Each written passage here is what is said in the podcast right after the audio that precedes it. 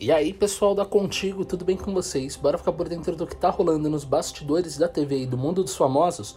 Então, bora começar. Bianca Andrade confirma que está grávida, mas deixa claro o incômodo: não respeitaram nosso tempo. O pai da criança também usou as redes sociais para fazer críticas, entenda a confusão. A influenciadora Bianca Andrade confirmou nas redes sociais que está esperando seu primeiro filho. Em uma publicação nessa terça-feira 22, ela diz que a informação foi vazada mais cedo, mas é real.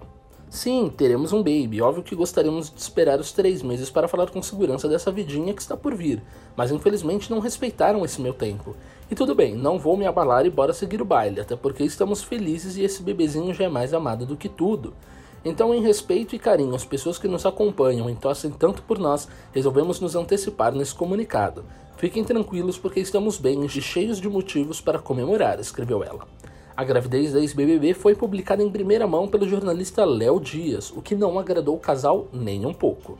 Por conta do desrespeito de alguns, eu não consegui contar antes para muitas pessoas especiais na minha vida e, consequentemente, acabei perdendo a reação delas ao saberem da notícia. Mas o que importa é o que vem daqui para frente, disse o pai do bebê, o influenciador Fred, do canal Desimpedidos. Lutando contra a Covid-19, ex-BBB Vitor Hugo apresenta melhora, mas segue na UTI. O ex-brother está hospitalizado desde sábado 19 e, felizmente, apresentou melhoras no tratamento. O ex-BBB Vitor Hugo apresentou uma melhora nesta terça-feira 22, mas segue internado na UTI de um hospital de Alagoas. As informações são do portal G1. Ainda de acordo com o site, o ex-brother já deixou o suporte de oxigenação e segue em observação para o monitoramento da Covid-19. Vitor Hugo deu entrada no hospital no último sábado 19 após sentir sintomas do novo coronavírus. Nas redes sociais, famosos e colegas do reality, como Flyslane e Ivy Moraes, pediram por mensagens carinhosas e orações para o amigo internado.